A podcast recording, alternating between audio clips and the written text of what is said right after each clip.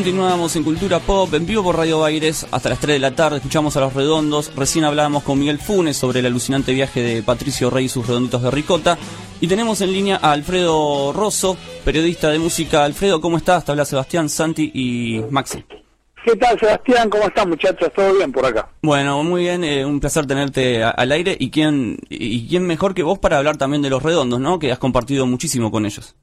Sí, y la película en cuestión me, me trajo muchos recuerdos, evidentemente, porque yo me enganché en esta aventura en el 78, después de que dos colegas del Expreso Imaginario, Fernando Basauro y Claudio Kleiman, los vieran en La Plata y nos dijeran a los, al resto del staff de la revista que la propuesta de Patricia era alucinante, con las odaliscas, con el 12 que repartía los buñuelos, con los músicos, con toda la coreografía y bueno, yo fui a ver el recital de fin de año del 78 con el Circo Mágico de Robertino Granados y fui un converso más. Mm, claro, claro. E, e, es cierto, ¿no? Que subías al escenario y recitabas eh, poemas, puedes, puede decir.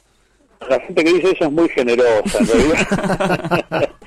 yo era una pobre una pobre imitación de, del Buffalcho y de Enrique Sims y lo fui gracias a la generosidad de los redonditos, eh, el indio y de Sky en particular, durante algunos algunos meses del 84, del 85 y digamos que mi, mi mayor este reclamo de fama puede haber sido cuando me disfracé de oso para la presentación de Gulp, cosa, que el indio no sabía y Sky sí, y me imagino que fue una sorpresa cantar mi y darse vuelta y ver que había un oso haciendo el coro.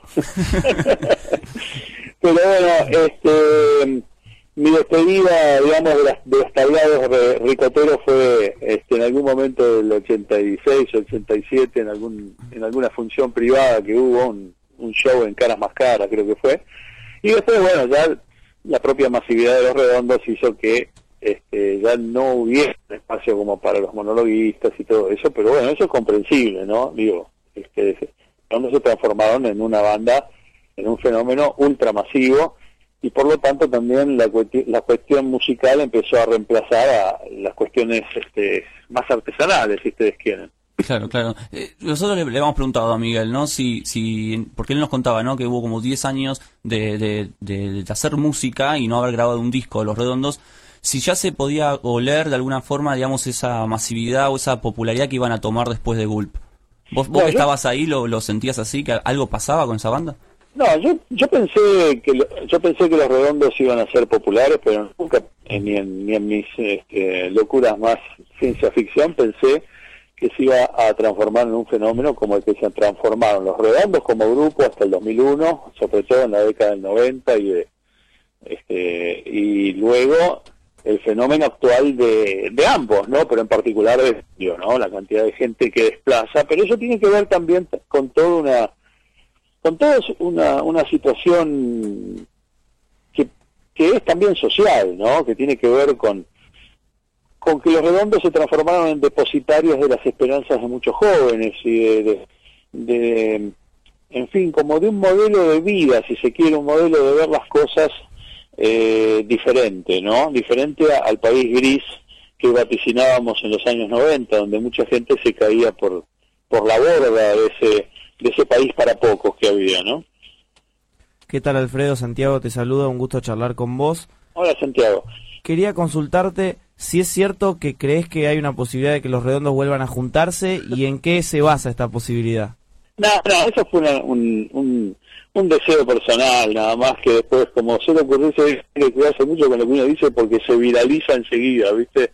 Sí, sí, y, y la expresión de deseo se convierte en una realidad y después te empieza a llamar la gente y te pregunta, ¿vos sabés algo? Estoy seguro que sabés algo y te voy decir, nada, absolutamente, desmiento el saber cualquier cosa. Simplemente pensé que Muchachos, Cream se reunió después de 37 años y Jack Bruce y Ginger Baker estaban supuestamente peleados a muerte, ¿no? este de policía volvió a reunir y se decía que algunos que, que los miembros no se hablaban, qué sé yo. Yo pienso que nunca, hay que decir nunca, ¿no? Lo que pasa es que está como muy, digamos, lleva gente el indio, o sea, yo, lo veo como que la, maquinaria solista funciona para el indio. No, por supuesto, yo no digo que los grupos se, se necesariamente porque no funcionan las carreras solistas, pero a veces hay como, qué sé yo, unas ganas de, como las familias que a veces se distancian por motivos que nadie sabe muy bien por qué pasaron y un buen día dicen, che, dejémonos de joder, juntémonos para Navidad. Bueno, una cosa así. Sí, sí, tal cual. Bueno, viste que ahora también salió, bueno, el documental y también salió un libro de Los Redondos, que acá Santi, vos lo has leído, el libro de Los Redondos. Estoy en eso. Estás en eso, estás todavía leyéndolo. leyéndolo. Eh, ¿Vos por qué crees que cada tanto, viste, como que vuelve a surgir eh, material de, de, Los Redondos? Ese, me parece que me parece que es un fenómeno artístico y, y musical, artístico y también este poético y, y indudablemente social, viste, porque escúchame, ¿cuántos políticos quisieran poder desplazar 160 mil personas de un costado a otro país? Sí, sí, tremendo. sin, este, poner un micro. ¿Cómo no van a surgir publicaciones que tratan de explicar el fenómeno o de relatarlo eh, biográficamente, como es el caso del libro que hizo Mariano del Mazo con este muchacho, ay, se me escapó el nombre, que me disculpe, el coautor. Este, eh, me parece que Imagínate vos que si sobre literatos como James Joyce no paran de aparecer volúmenes, ya deben haber 5.000 o 6.000 libros tratando de explicar el Ulises, eh, un fenómeno que, un fenómeno que es el gran fenómeno juvenil de los últimos 25 años en la Argentina, no va a despertar publicaciones y comentarios, ¿no les parece? Pablo Perantuono es quien escribió el libro junto a Mariano Ahí está, Pablo, perdón Pablo, me olvidé. un fenómeno. Eh, eh, claro, ¿Y se pudo explicar ese fenómeno o simplemente son hipótesis? ¿Vos cómo lo explicarías, eh, Alfredo? Mira, el, fenómeno de los redondos tiene, para empezar, una base real, que es una base musical y poética. Y de, conocerlo al indio, de conocerlo a Skype, me doy cuenta que son dos personas ultra sensibles y por otra parte de una cultura avasallante, quiero decir, son dos personas que son conscientes de su tiempo, de la historia, y han logrado plasmar eso en, hermosas canciones a lo largo de, qué sé yo, cuatro décadas. Entonces ya, el fenómeno artístico se explica solo. Este, en cuanto al fenómeno social, hay muchas cosas que se podrían decir al respecto. Yo lo que recuerdo, lo que más me impresionó es la transformación de esa banda que tocó primero para 200 o 300 personas, luego empezó a tocar para mil y pico, después para cuatro mil, cuando pasaron a obras a principios de los noventas, y de repente se dispara de tal manera que en cuatro años están tocando, no sé, en el estadio de River, de Racing, en Montevideo, en Centenario, y ya después ni siquiera hubo estadio que los pudiera contener, ya en la etapa solista del Indio. Sí, sí, sí, que se va a tocar a lugares descampados. Claro, bueno, eso explica eso explica una identificación de toda una masa de gente con un sentir, con una forma de ver la vida, ¿viste? Y en el interín se han, se han conocido gentes de los extremos del país, se han formado romances, se han deshecho otros. Ah, eh, muchas tribus se han, este, unido, han, han, descubierto intereses en común que iban más allá de los propios músicos, o sea, del fenómeno de redondo.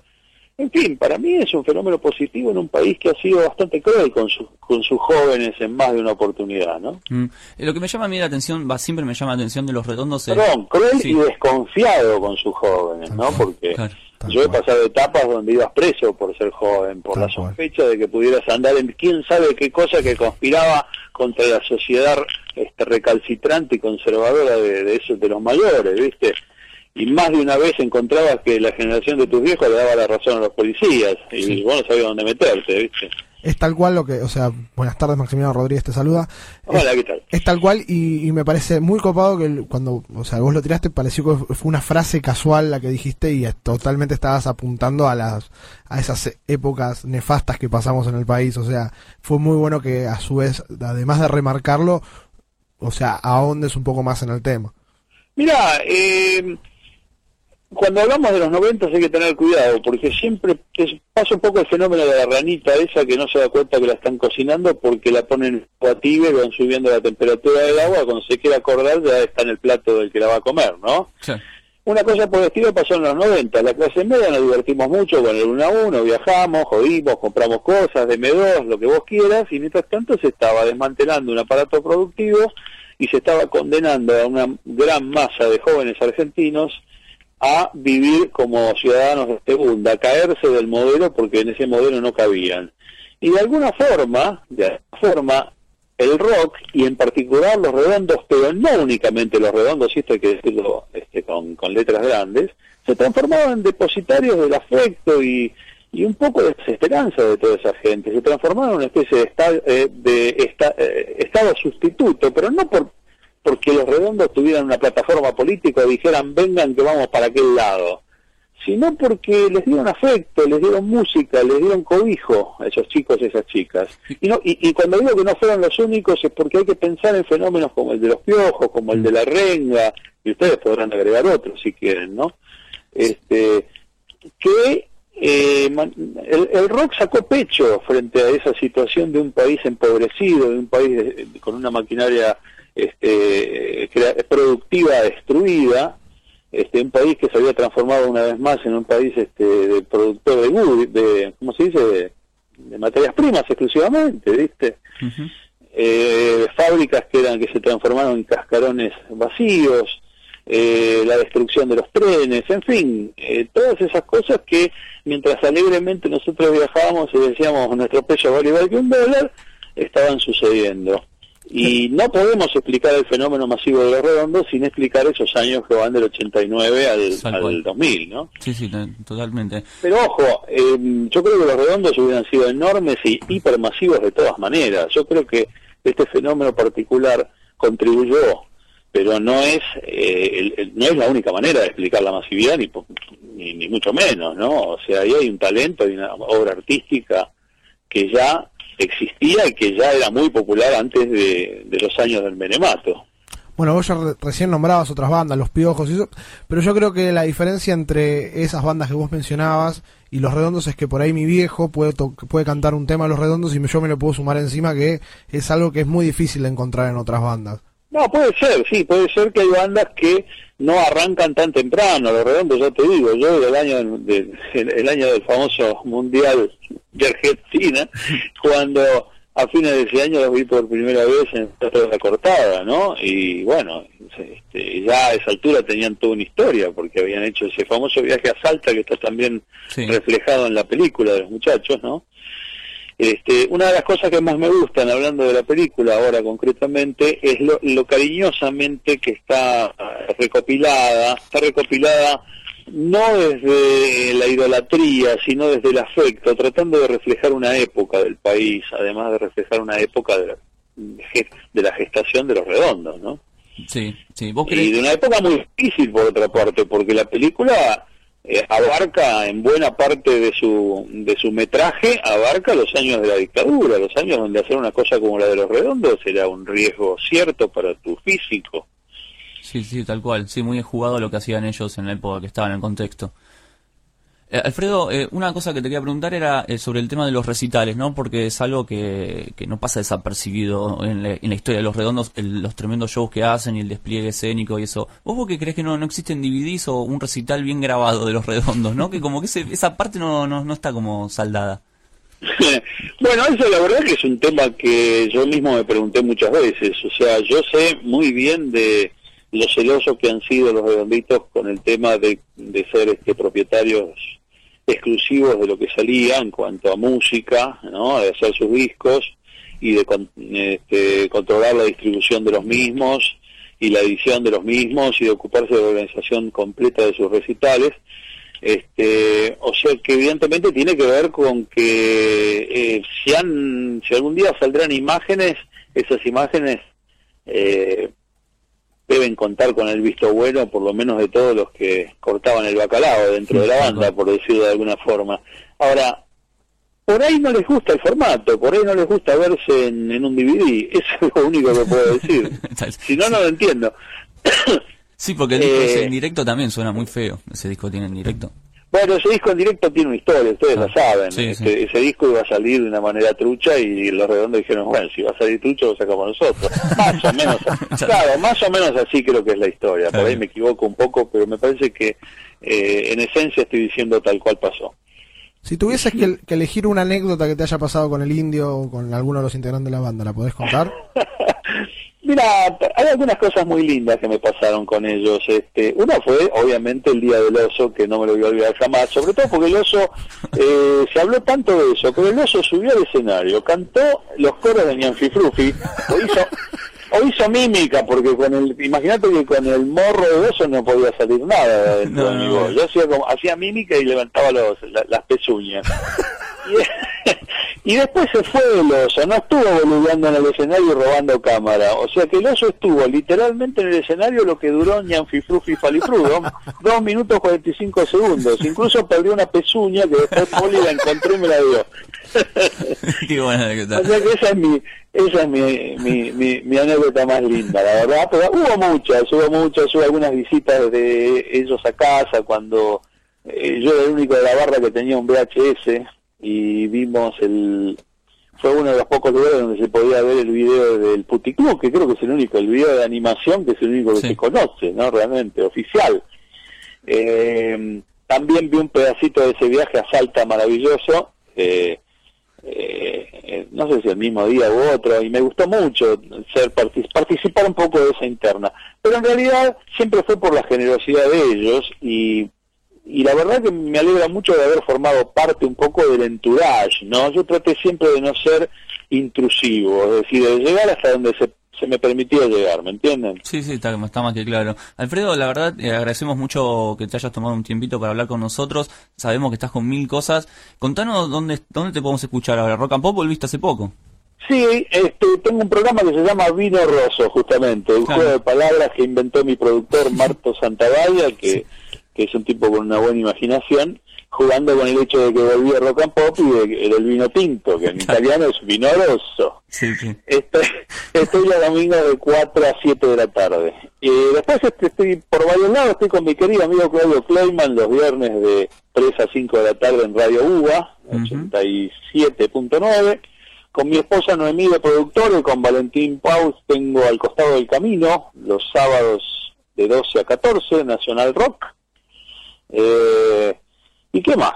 Y por supuesto el programa, mi programa fetiche que es La Trama Celeste. Le tenés mucho cariño a ese programa, ¿no? Se lo nota. quiero muchísimo, lo Sí. quiero por la por la libertad, lo quiero por mis productores Lupita Rolón y Julián Marini. Ese está en AM750 los sábados de 6 a 9 de la noche, que es un horario muy lindo además. Sí, sí. Todavía uno no se fue a, a bolichear ni al recital y ya te levantaste de la siesta. Es el momento de la mateada Con la y radio. de, y de escuchar la traba celeste. Sí, sí, sí, fabuloso, fabuloso. Y bueno, Truco Gallo eh, eh, también estaba buenísimo con Marchi. Sí, pero Sergio este año este, es un hombre muy ocupado, así que este bueno, lo dejamos que nos dejara en banda y que siguiera con su programa propio, que es muy bueno también. ¿Se juntarán alguna vez los tres de nuevo, viste? como No yo no, como no Cream. lo quiero, Era no, lo Cream. quiero, no lo quiero decir a ver si después dice este. Eso era Cream, Alfredo. Eso era Cream. Con Sergio no hay ningún problema, de hecho lo tengo acá en la esquina y cada tanto me invita a tomar ese betún que llama café. Qué grande. Alfredo, te mandamos un abrazo grande. Lo mismo, un abrazo para todos ustedes y gracias por llamar. Por favor, gracias. Hasta luego. Uy, ahí, está, ahí se fue. Alfredo Rosso, ¿eh? Genio Alfredo Rosso, la verdad que... ¿Quién no escuchó la casa del rock naciente, eh? Esa hace poco. Los redondos, muchachos. Hoy un mini especial de los redondos con gente que sabe de los redondos.